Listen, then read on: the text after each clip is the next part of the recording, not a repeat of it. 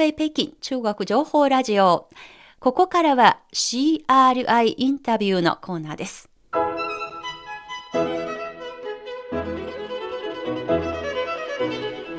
皆さんこんばんは。ハイウェイ北京中国情報ラジオ。各種様々な業界で活躍されている方たちにじっくりとお話を伺うコーナー CRI インタビューです。今週は引き続き中国でスキー場を作る星野司さんにお話を伺います。ご案内は私、大正円と梅田健です。よろしくお願いします。よろしくお願いいたします。前回は星野さんが会社に命じられて初めて中国を訪れ、訪れた先は吉林省吉林市郊外にあり、消火湖という湖を一望できる大生産です。星野さんはノームの中で山を歩きながらとても良い山だったと話して、なんとその日の夜にも一気火星で設計図を描いてオーナーに提案することができた、えというところまでお話を伺いました。今日はその続きです。どうぞここから星野さんのインタビューをお聞きください。まあそういうわけで星野さんが現場で視察をしてそしてもう泉が湧き出るように書かれたその図面採用されたわけですね。そうですねオーナーの方に見てもらってはい、中国側のそうですね。はい。はい、で判断をしてもらったっていう認識でいました。はあ、まあ実際に図面を描いた時に星野さんはどのような思いを込めて設計に当たっていたのですか？うんうんはい、やはりその描いてる時はもうお客様の笑顔が見たい。もうそれだけで。で書いてるし自分も嬉しくなっちゃってですね。これは笑顔になるなと。このコースはもう楽しいコースだろうなとか思いながら書いていましたね。最高ですね、はい、やっぱり設計する方が自分自身がこれが面白いと思って書いた設計したものですので、はい、きっと滑りに来る方も同じ思いができるんじゃないのかな。そうですね。最高ですね、はいいやといってもやっぱり初めての中国ですし吉林省を聞くだけで寒い、うん、そういうイメージがしますが。も寒いですがね、うん、さらに寒い場所ですよね。そうですね。いろいろやっぱり初めての土地でのお仕事ですので、うん、きっと慣れない点とかも苦労もあったんじゃないでしょうか、その辺はいかがでしょうか？あの私どもの設計の理念はもう自分の足で現地を見ると、はい、いうことををやってますんでそれで3年間で、まあ、山を延べ1,000キロ歩きました。3年間で1,000キロの山道、はい、山をですね、はい。はい、ほうほうほう。冬の日もあったんじゃないでしょうか？そうですね。冬はあの最低気温がマイナス32度になる日もあってああります最初は経験がなかったんで、パンをかじりながらですねしかも手袋が取れなくて寒くて冷たすぎて、えー、野外で、まはい、レストラン当然ないんですものね。そうですね。山に上がってパンをかじってしかも座って食べてるともう寒いので、足踏みしながら。体を動かしながら、えー、立ち止まって足踏みをしながらパンを食べる。はい、でペットボトルも凍ってると知らなくて。ペットボトルを大体持っていかないじゃないですか。リュックサックから出したらもう凍っていてですね。舐めながら水分を補給していた。確かに日本に生きてたらね。そう、ね、ペットボトルの水が凍るっていう体験をしないですからね、はい。はい、しかも山を上がるわけなんで当然汗もかきますね。はい。最初は汗をかいてしまってシャツが凍っててもうそれも 大変。大変だったですね。どんどんと学習をして。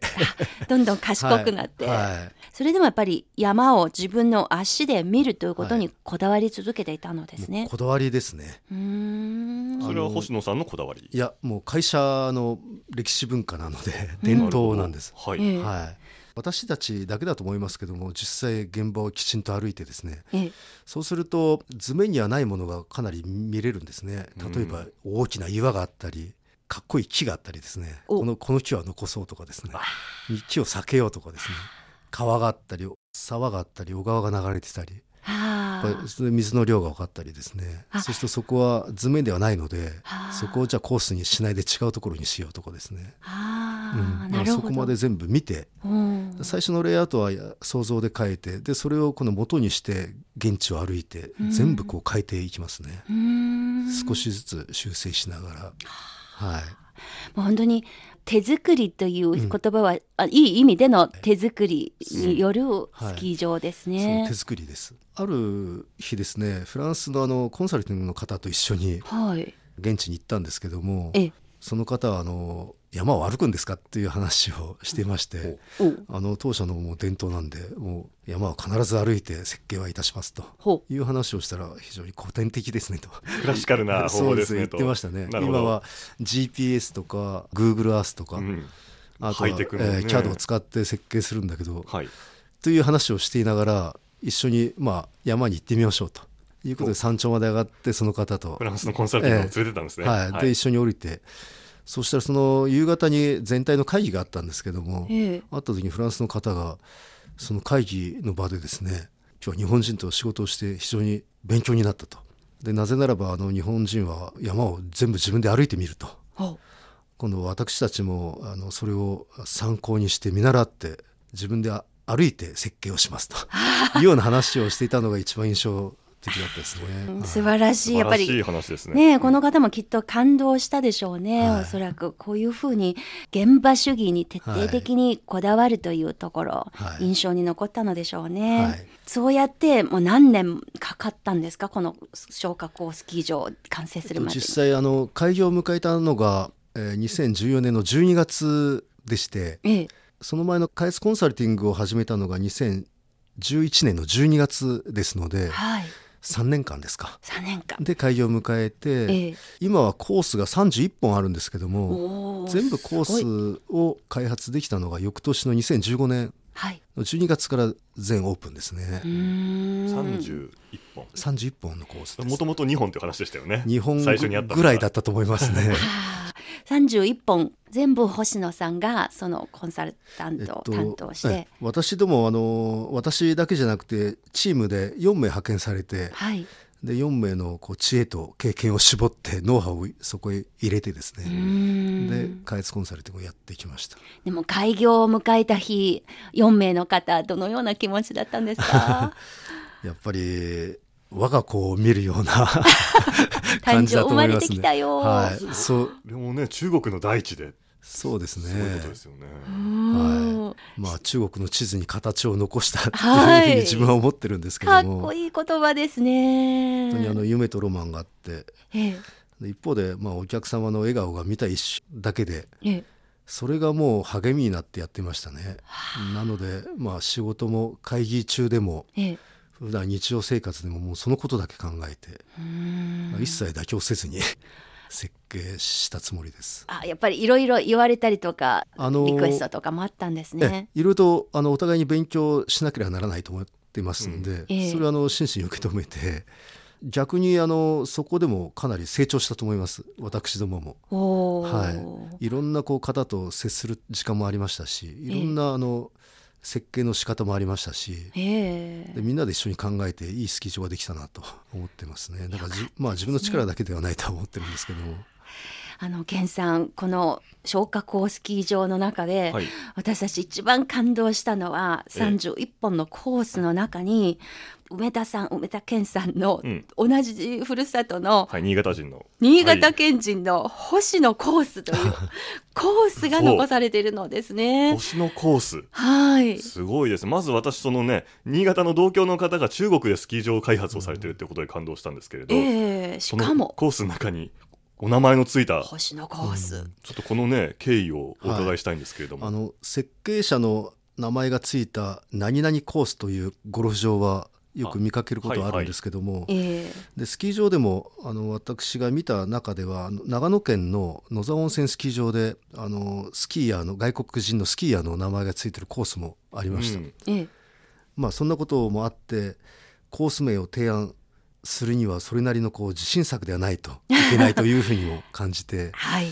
で今の星のコースを約そう1000キロのうちの100キロ約10分の1ですね、うん、100キロ歩きました。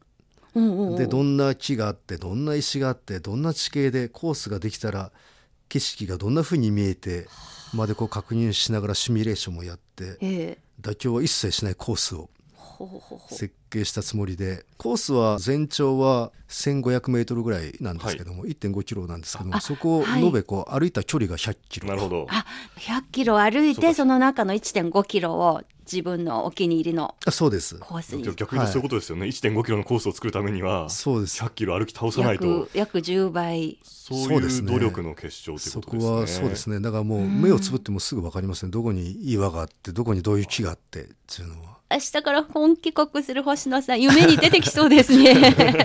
まあそれがあのオーナーから認められたと思いますそれでまああのすごい嬉しい出来事もありまして、えー、今も感謝してるんですけども星野コースの開開幕式を行ってもらった時に、えー、その家族をこう日本から招待してもらって、はい、で、ね、星野コースの開幕式を開催してくれたことは本当にありがたいと思ってて心の底から感謝してますね。その後家族一緒にその星野コースを、はい、もちろん滑りましたよね。はい、滑ってあの お父さんすごいねって言ってました。初めて言われました。かっこいい。初めてですか？初めて。お嬢さんですお嬢、はい、娘に言われました。あでもそれは嬉しいかっこいいパパですね。お嬢さんも嬉しかったと思います中国での一番の思い出にの一つになったのじゃないでしょうか。はい、うね、妻もあのお父さんよくやったねと。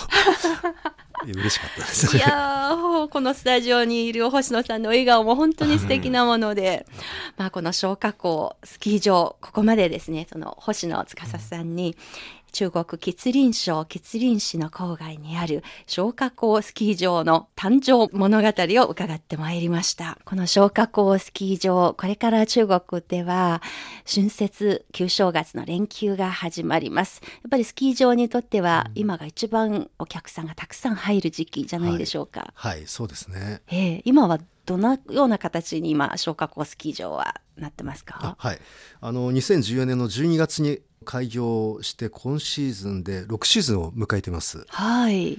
で年々訪問者も増えており今では中国一番の訪問者を誇るスキー場だと思っています。はい、私もスキーヤーから噂聞いてます。とってもいいスキー場ですよ。日本よりもいいスキー場ですという誇り高く感想を聞かせてくれました。はい、中でもあの毎年オーストリアで開催されているワールドスキーアワード。はい。では3年連続中国一番人気のスノーリゾートに輝きました。あそうですか。これも今の運営管理の賜物だと思っています。はい、やっぱりその基礎土台を作った星野さんをはじめ、うん、日本からの4名のチームの皆さん、はい、もちろん中国と日本の提携も実って、はい、こうやって素晴らしいそのランキングをキープできたと思いますね。今はあの消火湖プリンスホテルというあのホテルがございましてそこであのフランチャイズサービスを行っています、はい、顧問も常駐してまして、プリンスホテルのスタンダードですか。そこでチェックをして、えー、あの接客対応とかですね、はい、日々チェックしながら教育をしていると、はい、でスキー場に関しては技術指導ですね、えー、をやっております、えー、まあ、そんな中であのお客さんの笑顔いっぱいになったスキー場だと思ってますし、はい、もう一つあのコンセプトの一つにあったようにあの日本の子どもたちにか滑ってもらいたいという、あのことも掲げてましてそれも今年で5年目終わったんですけども、ええ、日本の長野県新潟県山梨県群馬県栃木県5県の中学生から大学生まで日本の指定選手ですねスキーの、はい、が合宿に来てくれてて今年で5シーズン目終わって延べ1万人の宿泊者。いいですね。超えました、これもあの願いが叶ったなと。中国と日本の絆を強めたいと、はい、そういう願いがあったんですからね。ね。初め来た時はあの中日の友好の架け橋の一本の釘になればいいなと思っててそこでいろいろなこうコンセプトを掲げてですね、はい、できました。でコンセプトはあの3つあって1つはあの子どもたちに日本の子どもたちに滑ってもらいたいのが1つあって、ええ、もう1つはあのあれですねあの地元の地域社会のリーダー的な存在になるスキー場にしたいと。はい。あとはスキー人口の底辺拡大に寄与するスキー場にしたいなというふうに思いながらあの我々やってまいりました。素晴らしい。だから中国の、ね、地域をリードして中国のスキーヤーを増やして、うんはい、そして3つ目のこの日本の子どもたちに来て滑ってもらいたいという、はい、はい、そして、まあ、1回目はそれは実現したわけですから、ね、そうですね。素晴らしい試みだと思いますね。そうですね。全部あの楽しいことばっかりじゃなくて辛いことも苦しいこともあったんですけども、はい、今思い出すといい経験をさせてもらったなというふうに思いますね。めったにない経験だと思います。はい。いや、このスキーを通しての中国と日本の絆、まだまだこれからもどんどん太くなっていくことを私たちも心から祈っております。星野司さんにはまだまだ中国のスキーに関するお話、引き続き、えー、来週以降の番組でも伺ってまいりたいと思います。また次回も引き続きよろしくお願いいたします。はい、よろしくお願いいたします。